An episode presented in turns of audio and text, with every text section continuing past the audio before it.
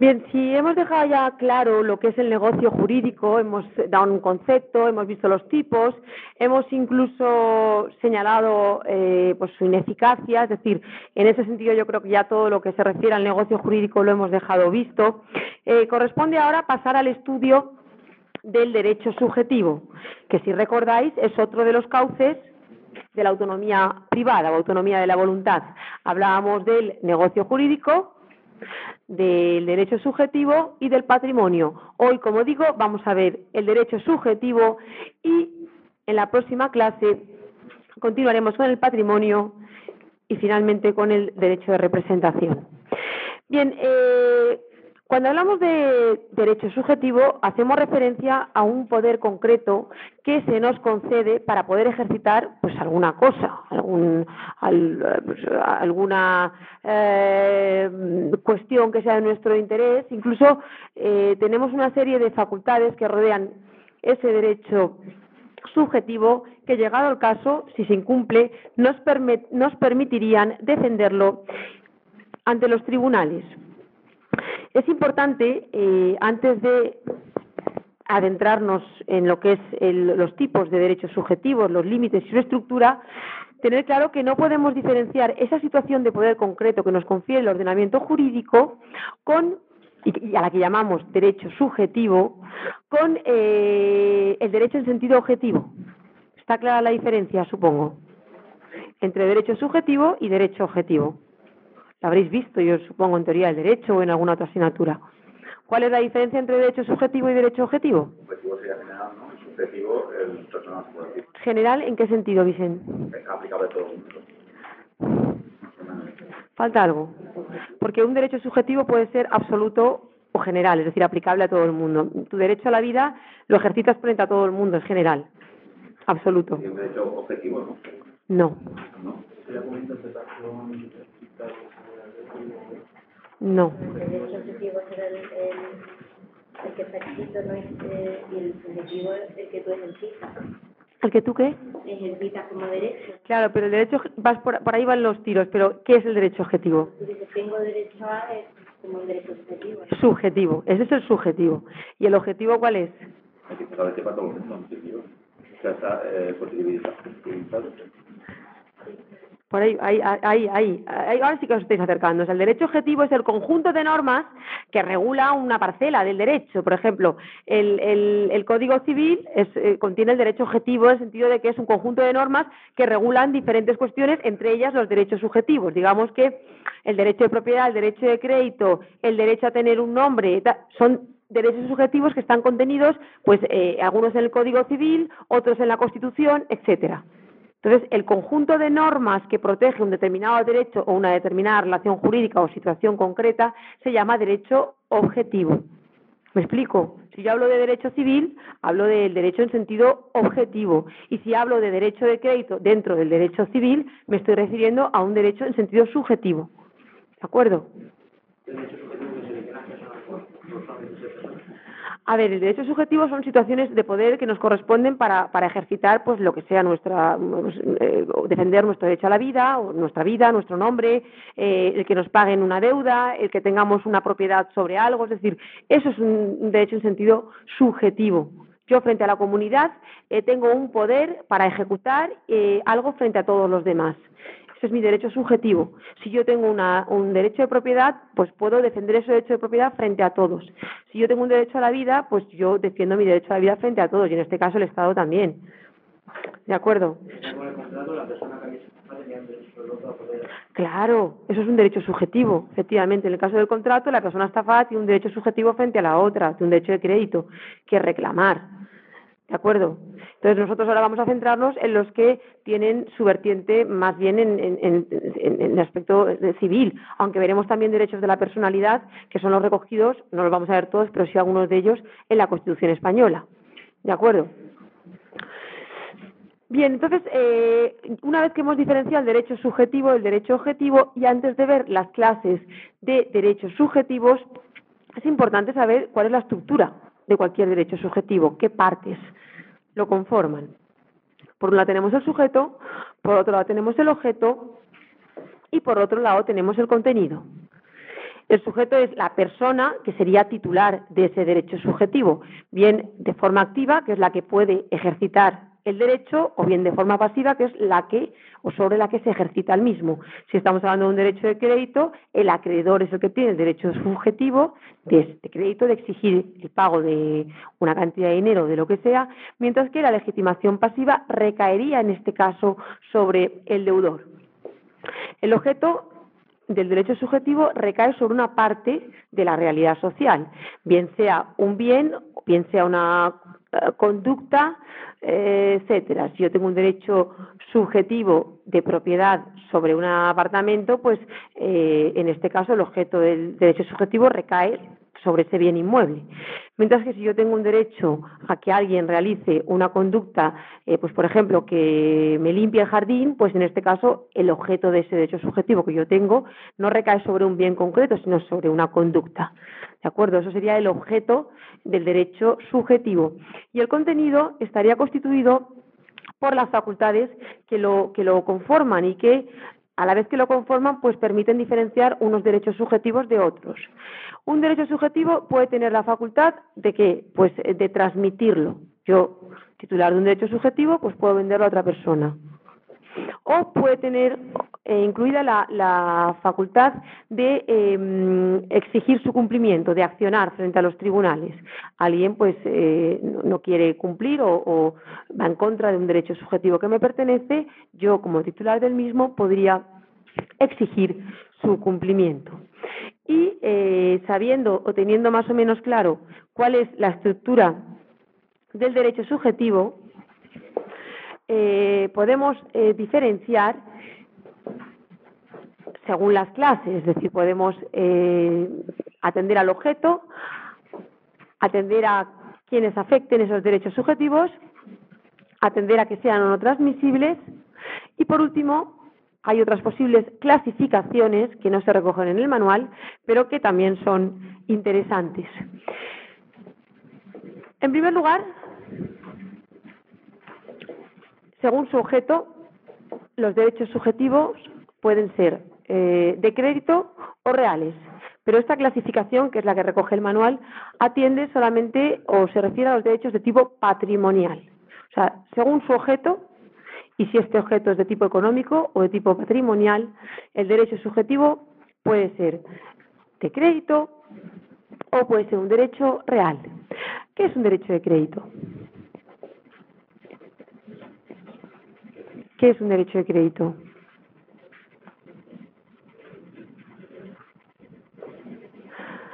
Aquel que se ejercita, a ver, sí. Estás buscando la forma de decirlo, ¿no? Los derechos de...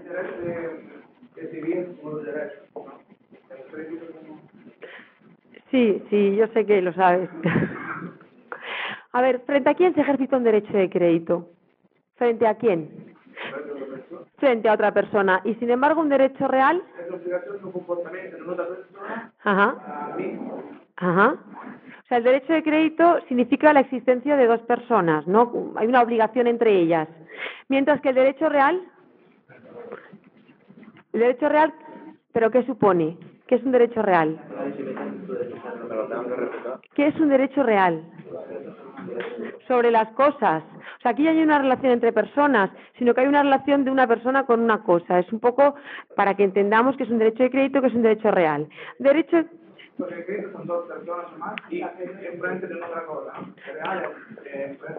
una, y una cosa, o sea, la diferencia esencial entre los derechos de crédito y los reales es que los de crédito se caracterizan por las relaciones interpersonales, por ejemplo, un contrato. Un contrato se celebra entre dos personas, mientras que los derechos reales se caracterizan por la relación de una persona con una cosa. Por ejemplo, si alguien es propietario de algún bien, pues eso es un derecho real, el derecho real de propiedad.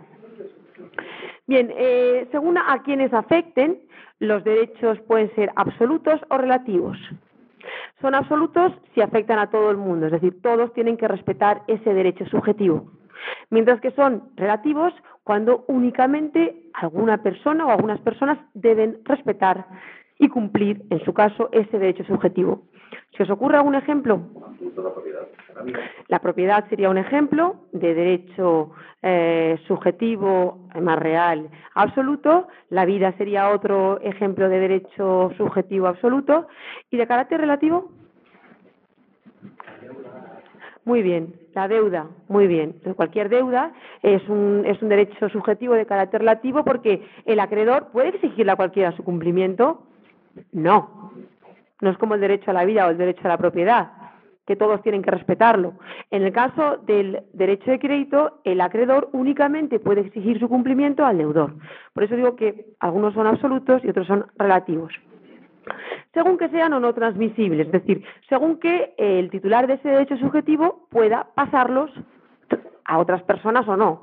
Pues, por ejemplo, mediante una enajenación, una venta, o, porque fallece y, y- en testamento pasan a otra persona. ¿Se os ocurre cuáles pueden ser transmisibles y cuáles no?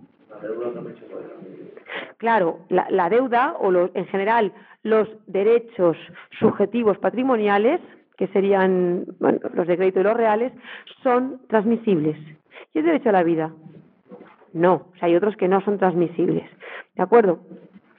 Y por último, las otras clasificaciones posibles pues atenderían, por ejemplo, a la personalidad o a la familia. El derecho a la vida que hemos dicho, el derecho a la integridad física, serían derechos subjetivos que eh, se refieren a la personalidad. ¿De acuerdo?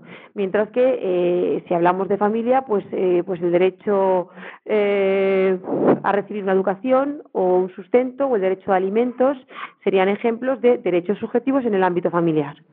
¿De acuerdo? Voy a retocaros la clasificación eh, para que dentro del objeto aparezcan las otras, es decir, me parecería más correcto para que fuera más claro decir, según el objeto pueden ser patrimoniales, de personalidad o de familia, y dentro de los patrimoniales incluiríamos los de crédito y los reales, ¿vale? Porque veo que, se, que se entiende mucho mejor.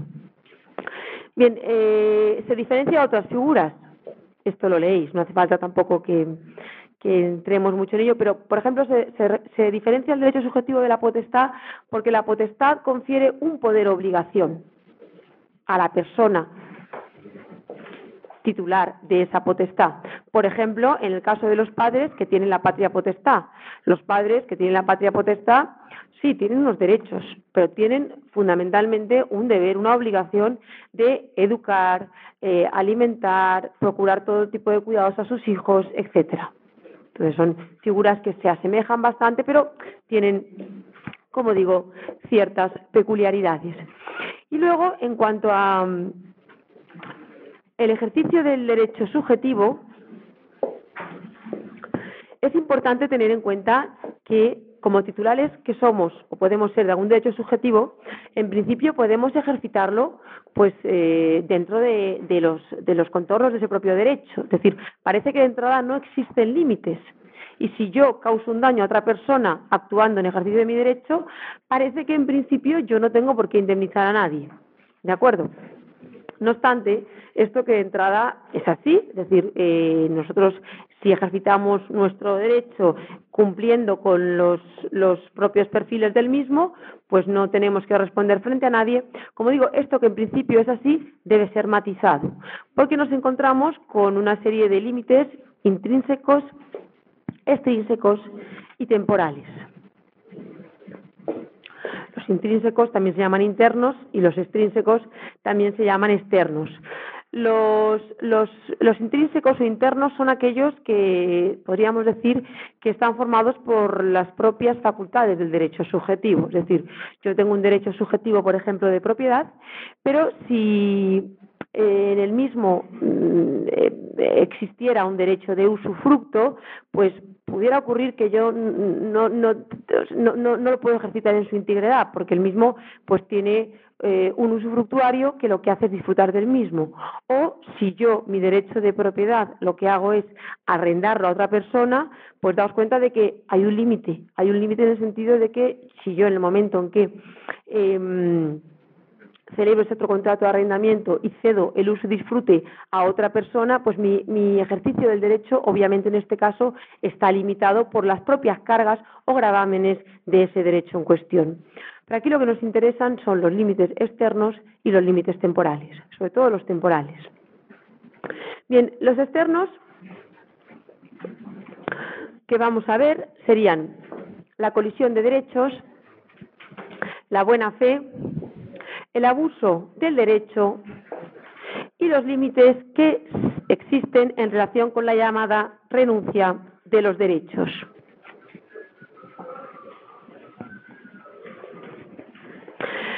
Bien, eh, cuando hablamos de la colisión de derechos, lo que ocurre es que nos encontramos ante situaciones en las cuales pues existen dos derechos y no sabemos cuál de ellos tiene prioridad.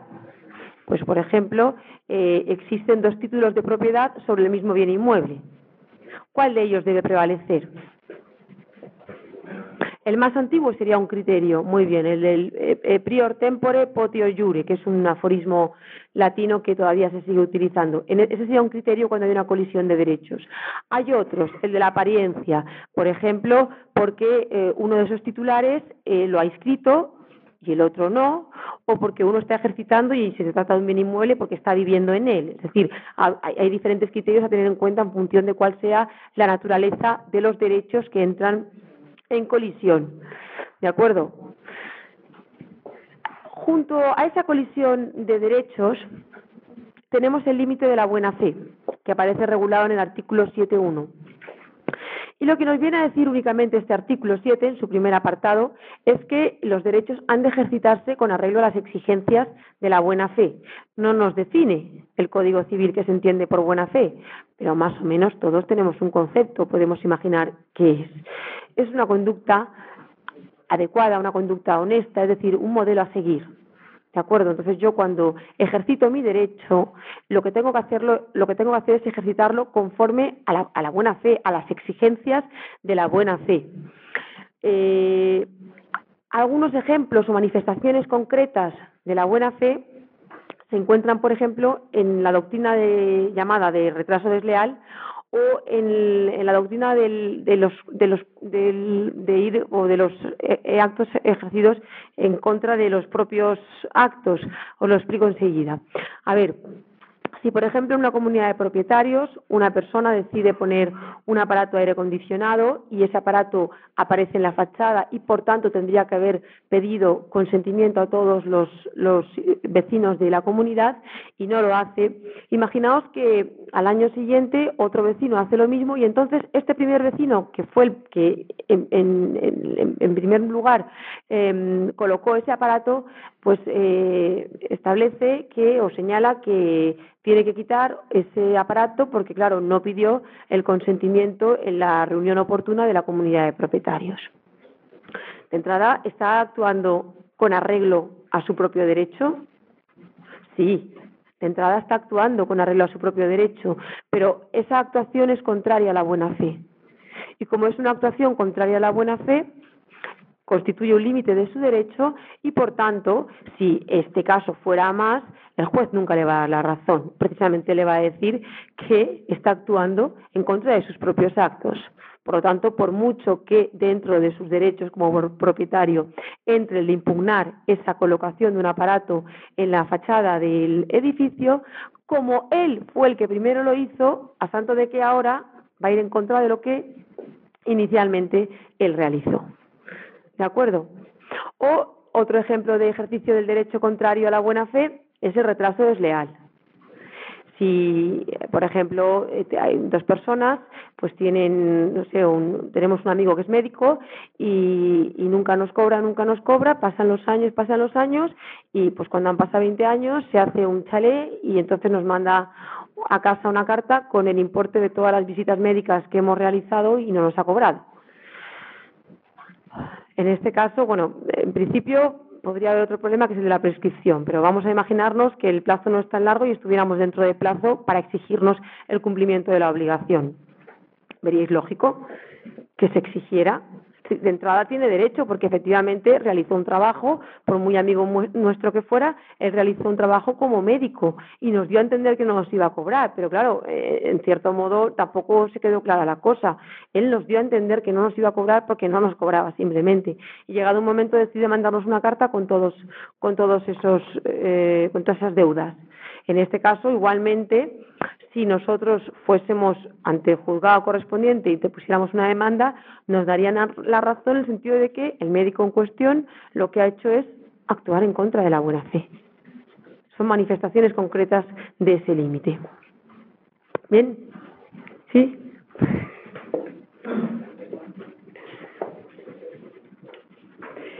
Otro de los límites externos sería el abuso del derecho, que tiene mucha relación con el anterior, muchas veces van unidos entre sí. Eh, se regula en el párrafo segundo del artículo 7.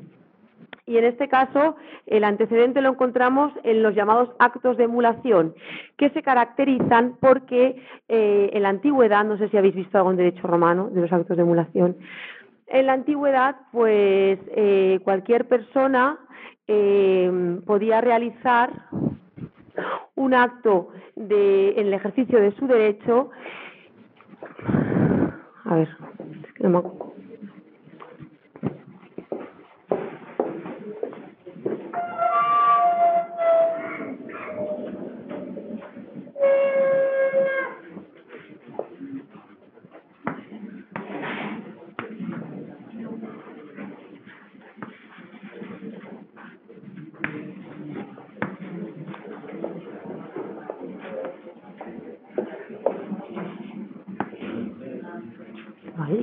Borrador aquí.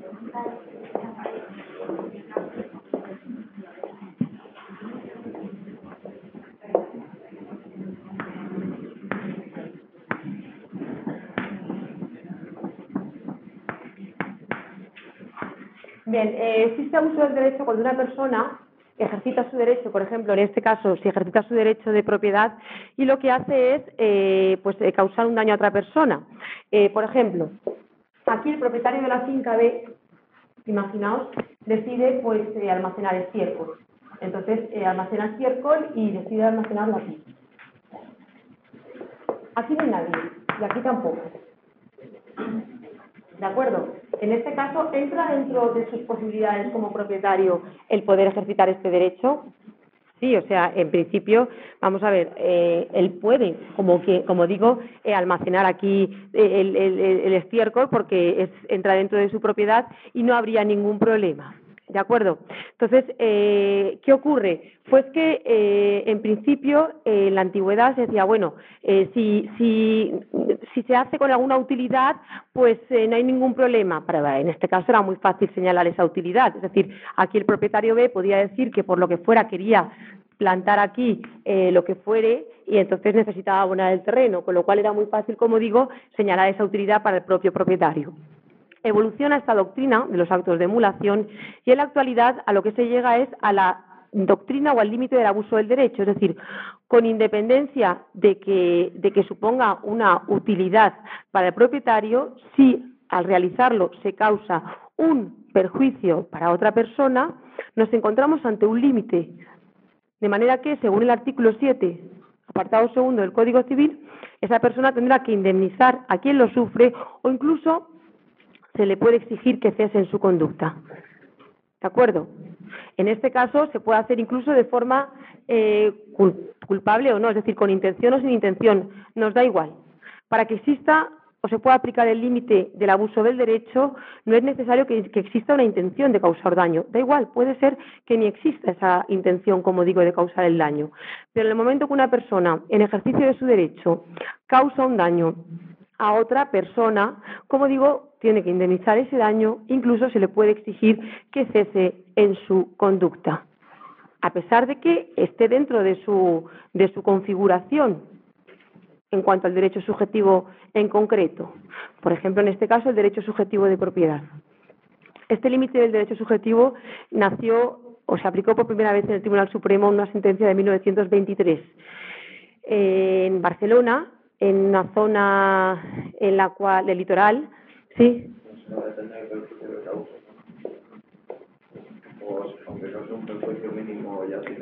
Bueno, claro, es como todo, es, eh, todo está medida, depende del perjuicio que se cause. El ejemplo que te voy a poner es, es un perjuicio importante, claro, claro. Pero luego está, aparte del perjuicio que se cause, puede ser económico, pero el perjuicio que se cause puede ser también las llamadas inmisiones, que sería en este caso, es decir, que la otra persona, en este caso el otro vecino, tenga que estar eh, soportando una serie de olores, pues la verdad es que es un perjuicio importante probablemente para su estilo de vida. También depende de, del olor en cuestión, del tipo de estiércol, etcétera, etcétera. O sea, el ejemplo es un ejemplo muy básico, pero que luego habría que, analizar cada caso. O sea, la indemnización puede ser que no se, se produjera, pero sí que se le dijera, bueno, eh, en este caso del ejemplo del estiércol, abandona esa zona o deja de poner estiércol en esta parte de tu finca y ponla en la contraria que no hay ningún vecino. ¿De acuerdo? O sea, no solamente consiste en esa indemnización, sino en simplemente que se cese en la, en la conducta. El ejemplo que os ponía era un caso que se produjo en, en, en la zona del litoral eh, eh, de Barcelona, mm, eh, donde había una empresa hidroeléctrica y luego había también una empresa que extraía arena. Entonces, eh, como consecuencia de esa extracción de arena y, y, de zonas así más rocosas que iba convirtiendo esa, toda esa parte en arena para ir pues eh, después vendiéndola y demás, eh, al ir cada vez extrayendo más, tanto de la, lo que era la parte de la roca como en el interior, en la parte de la orilla y demás, como consecuencia de unas fuertes lluvias, se produjo un, y al haber disminuido las barreras naturales que suponían esas rocas y demás, se produjeron daños considerables a, la empresa hidroeléctrica. En este caso se aplicó la teoría del abuso del derecho porque eh, la empresa extractora de arenas lo que decía es que ella estaba ejercitando su derecho puesto que tenía una concesión administrativa y tenía eh, permiso y, y, dentro de sus límites y los perfiles de su derecho no había cometido ninguna irregularidad. Y efectivamente era así. Pero el Tribunal Supremo estimó que, aunque fuera así y aunque no hubiera intención en este caso de ningún tipo de causar el daño, porque ya veis que no la había, sin embargo, quien en ejercicio de su derecho causa un daño a otra persona está obligado a indemnizar ese daño, ¿de acuerdo? Por aplicación de la teoría del abuso del derecho. Ese sería el otro límite con el que nos encontramos a la hora de ejercitar un derecho subjetivo como puede ser el derecho de propiedad. Y eh, también se hace referencia, en este caso, a la renuncia. Pero en realidad mm, la renuncia lo que es es una forma de extinción del derecho subjetivo. Lo que nos interesa son los límites de la renuncia.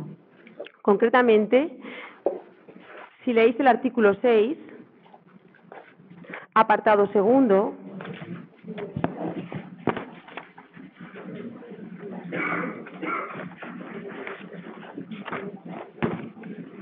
se establece que la exclusión voluntaria de la ley aplicable y la renuncia a los derechos en ella reconocidos solo serán válidas cuando no contrarían el interés o el orden público ni perjudiquen a terceros. Es decir, yo puedo renunciar a una ley, en este caso está claro cuando sea dispositiva, y puedo renunciar a un derecho cuando la renuncia del mismo no vaya en contra del orden público ni yo con esa renuncia perjudique a ninguna otra persona. Si yo tengo un derecho de propiedad o tengo un derecho de crédito, podré renunciar, podré decir que no quiero tenerlo siempre y cuando no cause daño a ninguna otra persona. De manera que en el momento en que se produce la renuncia de ese derecho, lo que estamos haciendo es extinguirlo, desaparece de nuestro eh, de nuestra esfera personal. Vamos a ver en, ahora cuando hagamos las prácticas un caso de renuncia para que quede bien claro. Y en cuanto a los límites temporales, es importante que los entendáis bien, porque es otro de los conceptos que vais a aplicar constantemente, es decir, durante la carrera y después en el ejercicio eh, profesional. Os dediquéis a lo que os dediquéis. En muchas situaciones el paso del tiempo tiene efectos jurídicos, pero en más de las que vosotros podéis imaginaros ahora mismo. Por ejemplo, si no os matriculáis en plazo, perdéis vuestro derecho a matricularos, en principio. Eh, pues así con un montón de ejemplos. Nosotros tenemos que cumplir o llevar a cabo ciertos derechos que tenemos en los plazos que existen o que están determinados para su ejercicio. De lo contrario, si nosotros no ejercitamos un derecho que nos corresponde en el plazo que existe para ello, ¿qué hacemos? Lo perdemos. ¿De acuerdo? Por eso es importante ser diligentes en este sentido y actuar en el momento temporal adecuado. Para diferenciar o cuando hablamos de límites temporales, distinguimos entre la prescripción, no es la preinscripción, que a veces todos los años en los exámenes alguien me habla de la preinscripción, es la prescripción y la caducidad. En ambos casos, eh, lo que se pretende es dotar de seguridad a las relaciones jurídicas, es decir, el ordenamiento lo que pretende es que el titular de un derecho subjetivo sea dirigente, sea cuidadoso y lo ejercite, de manera que su falta de ejercicio, el no ejercitar un derecho subjetivo, puede conllevar su pérdida. Por ejemplo, un acreedor tiene un derecho de crédito. Si ese acreedor no es diligente y se muestra eh, cauteloso con el paso del tiempo, puede ocurrir que, pasado el mismo, pierde su derecho de crédito. Y si pretende que el deudor le pague la deuda, el deudor le diga que no le paga porque ese derecho ha prescrito. ¿De acuerdo? De manera que vamos a ver entonces en qué consiste la prescripción y vamos a ver en qué consiste la caducidad. De entrada, como digo, llegan al mismo sitio, a que se pierde un derecho subjetivo por su falta de ejercicio. Lo que ocurre es que operan o se producen de forma distinta, que es lo que nos interesa ahora mismo saber. ¿Qué requisitos o cuándo se produce la prescripción y cuándo se produce la caducidad? Para que podamos hablar de prescripción, lo primero que tenemos que hacer es encontrarnos ante un derecho que sea prescriptible, que tenga naturaleza de eh, prescribir. Normalmente lo son los derechos de tipo patrimonial. Además, que eh, el titular del mismo, por ejemplo, si estamos hablando del derecho de crédito, permanezca inactivo, que no haga nada, que no exija el cumplimiento, que no mande un burofax, que no, que no le pida a su deudor que cumpla, que le entregue lo que le debe. En tercer lugar, que pase un periodo de tiempo. ¿Cuál? Depende del derecho. ¿De acuerdo? Los tenéis todos recogidos en los artículos eh, 1961, creo que sí, siguientes. Y en función de cuál sea el derecho, pues podemos hablar si se trata de un bien mueble de seis años, si se trata de un bien inmueble de 30 años, eh, si se trata de una acción de tipo personal 15 años, acción hipotecaria 20 años, etcétera. Es decir, en función de cuál sea el tipo de derecho ante los, el que nos encontremos, tenemos un plazo de ejercicio del mismo. Una cosa que no os he dicho al principio, y es que cuando hablamos de la prescripción, hay que diferenciar entre la prescripción adquisitiva o usucapión y la prescripción extintiva. Supongo que la usucapión la habréis visto en derecho romano. ¿De acuerdo? Y, lo que es la prescripción adquisitiva, que es lo mismo, es como se llama eh, en el derecho civil actual, eh, la veréis el año que viene. En este caso ocurre lo contrario, es decir, por el paso de un periodo de tiempo alguien adquiere un derecho. Bien, en este caso sucede lo contrario, porque estamos hablando del efecto extintivo de la prescripción. Por la falta de ejercicio de un derecho, alguien lo puede perder. Lo pierde una de las partes, pero otra la gana, sí. La perspectiva es del derecho real en un caso y en este caso el derecho de obligaciones. ¿Vale? O sea, eh, claro, si alguien lo, lo, lo adquiere es porque a lo mejor otra persona no lo ejercita o porque no tiene dueño. Simplemente porque no tiene dueño y en este caso no hay ninguna extintiva. ¿no? Una res nullius que no es de nadie, a lo mejor no lo adquiere porque ha pasado el tiempo en cuestión, ¿vale? Eh, y el otro, el último requisito para que se produzca la prescripción porque ya nos estamos refiriendo a la prescripción extintiva, es que producido un acto de, ejercicio de, ese, derecho al que nos estamos refiriendo, eh, la persona interesada en cuestión alegue que efectivamente ha transcurrido el plazo sin que su titular lo ejercite y por tanto el derecho ha prescrito. O lo que es lo mismo, la prescripción no opera de oficio, para que la prescripción se produzca, la parte interesada en que efectivamente tenga lugar debe señalarlo. Deberá decir, no, mira, pues si se trata de un derecho de crédito, no te pago porque tu derecho ha prescrito, ha pasado el tiempo estipulado en la ley para que tú pudieras ejercitar ese derecho.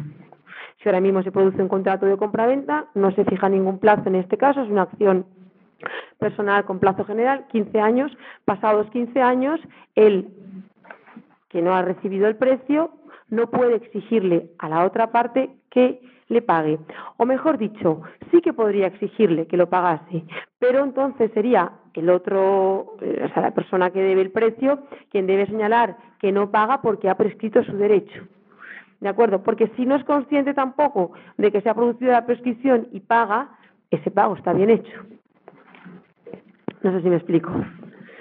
Decir, la prescripción se produce cuando una persona se manifiesta o, mm, está inactiva ante el ejercicio de, su derecho, pasa un determinado periodo de tiempo, el tiempo estipulado recogido en el Código Civil, y además, una vez producidos estos dos requisitos, nos encontramos con que el titular del derecho, no la otra parte, la otra parte afectada eh, eh, o beneficiada en este caso porque transcurra el plazo de tiempo, efectivamente así lo alega.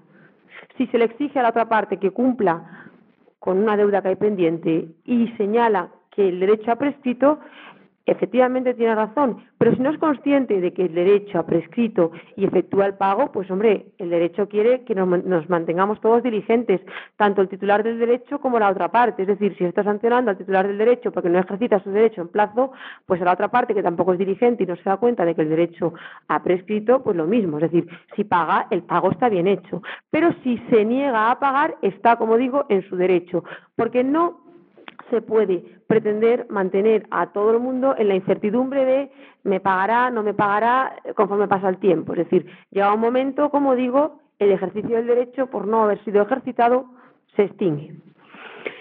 Y una cuestión también muy importante dentro de la prescripción se refiere al cómputo, la forma de contar. Pues la prescripción empieza a contar desde el mismo momento en que los derechos pudieron ejercitarse. Pero hay una peculiaridad que es, el de la, o es la de la interrupción. ¿De acuerdo?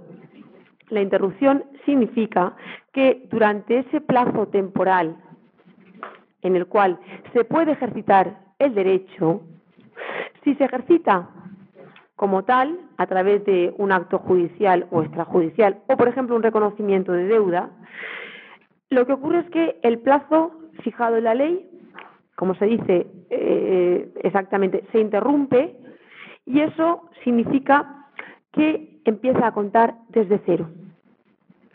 Si, por ejemplo, teníamos un plazo de 15 años o de 3 años, por ejemplo, si se trata de pagar deudas al farmacéutico, según dice el Código Civil, pasados esos 3 años de prescripción, eh, el derecho prescribe, es decir, el farmacéutico al que le hemos dejado a deber unas, unas medicinas, pasados los tres años, si no hace nada para que le paguemos y nos reclama la deuda, nosotros le vamos a decir que no le vamos a pagar porque su derecho ha prescrito.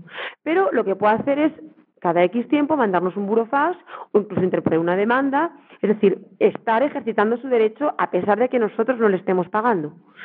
En ese caso, es decir, si nos manda un burofax o ejercita lo que sea, pero de forma que lo pueda aprobar, porque si me llama por teléfono para reclamarme la deuda, yo después le diré siempre que nunca me llamó, no sé cómo decirlo, es decir, que reclame la deuda con cualquier medio que después permita que efectivamente pueda señalar que, que, así fue. Como digo, en ese caso, si Claro, que esté plasmado y si es un burofax, pues mucho mejor que si es un simple email, ¿no? Aunque un email ya tendría su cierto valor, pero como digo, cuanto más fehaciente sea la prueba, pues mucho mejor. Entonces, si es una demanda, pues todavía más, ¿no? Si yo voy ante notario a decir que pues me debe lo que sea, pues más todavía. Es decir, que en función de, de, cómo mm, rodeemos ese ejercicio del derecho, pues más garantías tendrá de, de que después efectivamente se considere como un acto verdaderamente de interrupción, ¿vale? De la prescripción. Como digo, si en este caso, por ejemplo, el farmacéutico nos envía eh, o nos interpone una demanda al año del incumplimiento de la deuda, a partir de ese año se interrumpe el plazo y comienza a contar desde cero, de manera que tendríamos tres años de nuevo. Con lo cual, esa deuda inicial, que era de tres años, das cuenta, al interrumpirla el primer año, se convierte en una deuda de cuatro años desde el momento en que se contrajo y así sucesivamente. Es decir, se puede interrumpir tantas veces sea, de manera que un derecho que, como veis, está sometido a plazo, si se va interrumpiendo, al finalmente prácticamente se puede eternizar. ¿De acuerdo? Porque el derecho no quiere que perdamos el, el, derecho, el ordenamiento jurídico no quiere que perdamos nuestros derechos subjetivos así porque así. Quiere que los perdamos si nos, si nos mostramos inactivos, si no los ejercitamos, que es distinto. ¿De acuerdo? Otra cosa pues, un poco distinta ocurre con la caducidad, que eh, aunque llega al mismo fin, porque se termina con la extinción del derecho, sin embargo, eh, ocurre o se produce todo esto de forma diferente. Eh, de entrada, los plazos suelen ser más cortos. No son plazos de 30 años ni de 15 años, sino son plazos de un año, plazos de cuatro años. Y eh, en este caso los requisitos son los mismos, que el sujeto esté inactivo y que eh, el, titular, bueno, que el titular esté inactivo y que se que transcurra el plazo que está recogido en la ley. Bien, eh, de momento parece que no hay ninguna diferencia con respecto a la prescripción. Ahora vienen las diferencias. Las diferencias son, la primera, que no cabe la interrupción del plazo. Decir, en este caso, si un derecho está sometido a un determinado plazo legal, transcurrido el mismo, inexorablemente su titular lo va a perder si no lo ha ejercitado. Por mucho que interrumpa, por mucho que interponga demandas o lo que sea. Si no ejercita su derecho en el plazo establecido, lo pierde. Un ejemplo de derecho sometido a caducidad sería el de la acción de anulabilidad o de rescisión que acabamos de comentar.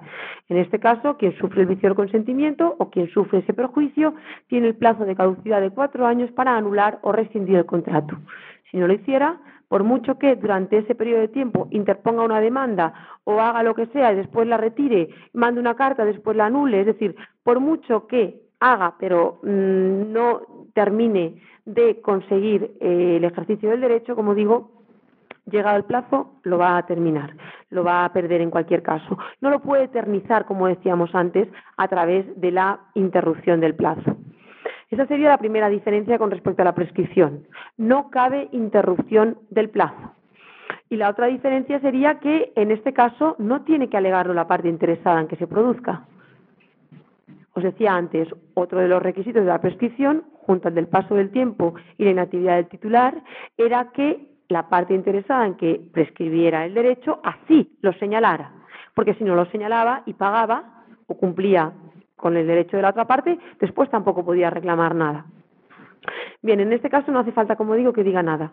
El juez de oficio automáticamente, por ejemplo, si le llega una demanda en donde eh, pues el derecho del, demandante ha prescrito, directamente pues observará o señalará que no se admite a trámite porque, porque ha prescrito su derecho. ¿De acuerdo? Es el juez el que va a señalar que ese derecho se ha perdido. Eh, ¿Qué ocurre? Pues está claro cuando un derecho está sometido a prescripción y cuando está sometido a caducidad. No, no siempre está claro. A veces el Código Civil expresamente lo establece, otras veces no. Y tenemos que interpretarlo. Pero en tal caso, lo que es importante saber o atender es que eh, eh, cuando se trate de plazos cortos y de derechos que tengan que ver con el estado civil de las personas y demás, pues en ese caso, cuando se protege una situación que no solamente afecta a una persona, sino a la sociedad en general, en ese caso lo normal es que los plazos sean más cortos y se hable de caducidad. Es decir, al derecho no le, no le interesa que existan situaciones claudicantes, situaciones que mmm, están en el aire. El ejemplo que os ponía de la acción de anulabilidad del contrato, pues el derecho es consciente de que hay un contrato que puede estar eh, sometido a impugnación durante un plazo temporal. Entonces, pre prefiere o entendemos que es de caducidad porque quiere que en cuatro años o se anula o ya no se puede anular. Esa, esa situación de por vida no puede estar así. O, eh, por ejemplo, la impugnación de paternidad de un hijo matrimonial. ¿No? Si alguien quiere impugnar eh, la paternidad de su hijo, pues tiene el plazo temporal de un año. Según dice el Código Civil,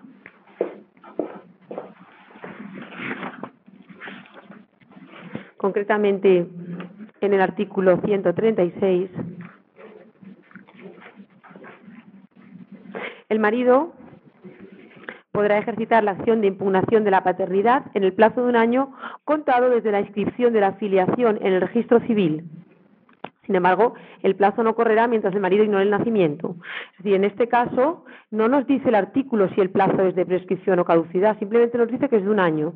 Pero por sentido común entendemos que es de caducidad, porque no podemos estar toda la vida eh, interrumpiendo ese plazo y pudiendo impugnar la paternidad. Se le da, como digo, al padre, al marido, la posibilidad de impugnar su paternidad en el plazo de un año desde que se ha inscrito ese nacimiento o desde que tuviera conocimiento del mismo. ¿No suena un poco raro? Bueno, suena un poco raro. Eh, este artículo ha sido reformado o, recientemente, o mejor dicho, declarado inconstitucional en parte. En el año 2005, y como consecuencia de un aluvión de demandas en ese sentido, de eh, padres que resultaron no serlo después de, eh, después de mm, eh, sentencias de separación y divorcios y realizaciones de, de pruebas de paternidad, como digo, nos encontrábamos ante la situación de que como el padre no había impugnado su paternidad en el plazo de un año desde que se inscribió al menor, pues cuando el pobre hombre se entera de que no era el padre, porque biológicamente así lo demuestran las pruebas oportunas, no podía ejercitar su impugnación. Entonces se veía divorciado y pagando una pensión a los hijos que no eran sus hijos. ¿Me explico?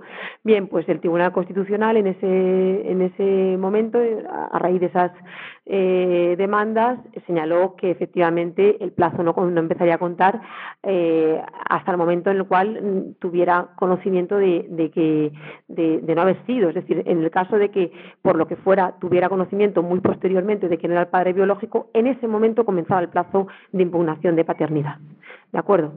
Simplemente lo comento para que lo lo conozcáis, pero en cualquier caso, si transcurrido también en este segundo caso ese año que se le da a partir de que sabe el, padre que resulta no serlo eh, que tiene o que puede impugnar su derecho y no lo impugna, pasado, transcurrido ese año, como digo, va a perder la posibilidad de ejercitar su derecho.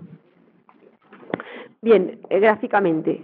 Gráficamente es muy sencillo. Si tenemos un derecho que se puede ejercitar hoy mismo, el 12 de marzo de 2013, y es un derecho de crédito al cual no se le señala un plazo determinado, se entiende entonces que se aplica el plazo general de los 15 años, según el artículo 1964, ese plazo se eh, terminará el 12 del mismo mes de marzo del año 2028. Bien, em, ¿qué ocurre? Pues que puede ocurrir que a los tres años yo interrumpa el plazo, lo que os decía si yo interrumpo el plazo porque mando una carta eh, certificada o con acuse de recibo, como fuere, y efectivamente en ese momento ejercito mi derecho, a partir de ese día comenzará el cómputo de los 15 años. ¿De acuerdo? Con lo cual, si han transcurrido tres años y lo interrumpo en ese momento, daos cuenta de que tenemos los 15 años otra vez más los tres que han transcurrido. Es decir, yo puedo ir ejercitando mi derecho si voy interrumpiendo al revés, yo puedo ir interrumpiendo el plazo si voy, si voy ejercitando mi derecho. En el caso de la caducidad, en ningún caso el plazo va más allá de lo que se contempla en la ley. El ejemplo de la rescisión por fraude de acreedores. Si el 3 de febrero del año 2010 es cuando se produce ese contrato en fraude de acreedores, transcurrido un año, uy, o sea, cuatro años, perdón, es cuando eh, la persona que ha sufrido, es decir, el acreedor o los acreedores, pierden su derecho. En cualquier caso, ¿de acuerdo? O sea, fin del plazo de todas formas. Esa es la diferencia fundamental entre la prescripción y la caducidad. La prescripción admite eh, interrupción y además em, debe ser alegada por la parte interesada en que se produzca, mientras que la caducidad no admite interrupción en ningún caso y se aprecia de forma automática. Bien, muy rápidamente vamos a hacer un par de ejemplos a ver si hemos entendido eh, los límites del derecho. Hoy no nos va a dar tiempo hoy a, trabajar en, grupo, pero por lo menos vamos a, a ver estos ejemplos.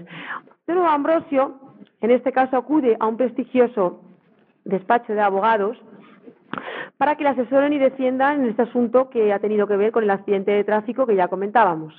Durante la primera entrevista con el abogado que se encarga de llevar el tema, se da cuenta de que se trata de un amigo de la infancia, a quien hacía bastantes años que no veía. Los honorarios por los servicios jurídicos ascienden a 1.200 euros. Cuando Ambrosio se dispone a pagar, su amigo se hace el despistado y no acepta el dinero diciéndole que no se preocupe que ya le pagará. Si tenemos en cuenta que en estos casos las obligaciones prescriben a los tres años el pago de honorarios a los, profesionales, a los, profesionales liberales, como los abogados, eh, ¿estaríamos, ¿estaría Ambrosio obligado a pagar si recibe una factura del despacho dos años después de la visita? En este caso sí, claramente sí, porque no se ha producido la prescripción, ¿de acuerdo? O sea, obviamente entra dentro del plazo legal. Eh, vamos a la segunda parte. Supongamos que han pasado 20 años y Ambrosio, aunque de vez en cuando ve a su amigo y le recuerda el caso, es decir, incluso pues eh, hablan del tema, eh, da por hecho, eh, le recuerda incluso la deuda, es decir, pues yo te debía esto y demás, da por hecho que ya no le va a reclamar la factura. Sin embargo, un buen día recibe una carta donde se le obliga a pagar la cuantía inicial con un importante sobrecargo por los ingresos de, ingresos de vengados. En este caso, no podríamos hablar de prescripción en el sentido de que, aunque han pasado 20 años, está reconociendo la deuda, ¿no? que era uno de los supuestos en los cuales no se producía, o, al contrario, había interrupción del plazo, ¿no? Una- un ejercicio judicial, extrajudicial o una reclamación o reconocimiento de deuda por parte del deudor. En este caso, ¿podríamos alegar algo o podría Ambrosio defenderse de alguna forma? No es como un retraso de febrero. Claro.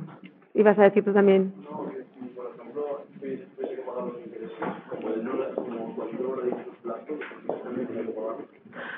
Vamos a ver, eh, en ese caso eh, ya veríamos lo que ocurre. O sea, de entrada, eh, el amigo siempre puede decirle que, que, que, que no le pagó, que él en su momento le presentó, los servicios estaban prestados y el importe también estaba señalado, pero le dio a entender que no le pagaba. Entonces, eh, si sacamos la cuenta de los intereses por el tiempo transcurrido, saldrían.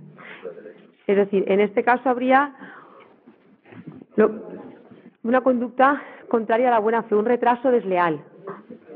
Un retraso desleal. Cuando hemos visto las manifestaciones o cauces de la buena fe, habría un ejercicio del derecho contrario a la buena fe, en concreto un retraso desleal. Es decir, en este caso, el abogado, si pretende que le pague a Ambrosio esa deuda, y interpone una demanda ante el juzgado de primera instancia correspondiente, el juez le va a decir, en el primer caso, que, bueno, en el primer caso no había prescrito nada, en el segundo caso le va a decir que, que aunque está dentro, o sea, está ejercitando su derecho subjetivo al cobro, tiene un derecho de crédito, sin embargo, eh, ese derecho subjetivo, como todos, están limitados en su ejercicio. En este caso, se aplicaría el límite de la buena fe porque el abogado en cuestión ha actuado en contra de la buena fe. ¿Por qué? Porque hay un retraso desleal en el ejercicio de ese derecho. O lo que es lo mismo, con el paso del tiempo le ha dado a entender que no le va a cobrar, como después le pasa la factura con los honorarios. Es un poco el ejemplo del médico que exponía, el mismo. El de no te voy a pagar, no te voy a pagar y de momento pues te paso, no te voy a cobrar, no te voy a cobrar y de momento te paso ese, esa carta con el importe por todas las visitas no cobradas. Ya veis que es un ejercicio que de un derecho que de entrada entra dentro de los perfiles del propio derecho. Es decir, yo, como titular de un derecho subjetivo, puedo ejercitarlo. Pero lo que no hay que olvidar nunca es que todo derecho subjetivo está limitado. ¿De acuerdo? Hay unos límites, como puede ser la buena fe, el abuso del derecho, o como puede ser la prescripción o la caducidad. Bien, vamos a otro supuesto en el cual Ambrosio rellena un boleto de lotería. En este caso, ese boleto eh, lo rellena para el día 7 de julio de 2010 y ese boleto, no sé si, no, me pongo ahí no veis, resulta premiado con 600.000 euros. Sin embargo, y aunque en el reverso del resguardo de su apuesta figura que el derecho al cobro de los premios caduca a los tres meses de la fecha de celebración del concurso correspondiente, eh, está aquí en pequeñito, pero es imposible que lo leáis, pero si tenéis algún eh, folleto de, o recibo de la de lotería primitiva lo podéis ver en casa. No encuentra, a ver, eh, sin embargo, no encuentra el resguardo de su apuesta y para evitar que el mero transcurso del tiempo pueda extinguir su derecho al cobro del premio, el día 5 de septiembre del año 2010 interpone una demanda contra la Administración ante el juzgado de primera instancia competente, solicitando que se suspenda el plazo hasta que encuentre el boleto con la apuesta premiada. Finalmente, el día 20 de octubre encuentra el boleto premiado y decide ir a comprarlo, a cobrarlo. ¿Creéis que lo se lo abonarán y por qué razón? No, ¿vale? A ver, alguien que pueda dar una razón. Efectivamente, ha caducado. Es decir, hay que tener claro que en este caso, por mucho que él vaya o intente interrumpir el plazo, cuando, hablemos, cuando hablamos de caducidad, no se puede interrumpir ese plazo. Si el ejercicio del derecho está sometido a un plazo de caducidad y pasan esos años o meses fijados, en este caso tres, tres meses, como digo, haga lo que haga, llegado el plazo pierde su derecho. Imaginaos cómo ¿Es imputable a la otra parte? Imputable a la otra parte, me refiero la otra parte entonces hablaríamos de un dolo, a lo mejor estaríamos hablando de otro tipo de figura jurídica aplicable, está claro, cuando hay un dolo o alguien utiliza algún mecanismo para impedirnos la- el ejercicio de nuestro derecho, es distinto. Incluso podríamos ejercitarlo y pedir una indemnización, en su caso. Claro, si no hubiera puesto nada o si hubiera puesto que estaba sometido a prescripción, ¿qué hubiera ocurrido? Entonces sí, ¿vale? O sea, que veáis la diferencia, todos los premios están sometidos a, la once, la lotería, todo tipo de apuestas de este tipo de juegos están sometidos a plazos de caducidad, bien sea de un mes, tres meses o lo que corresponda.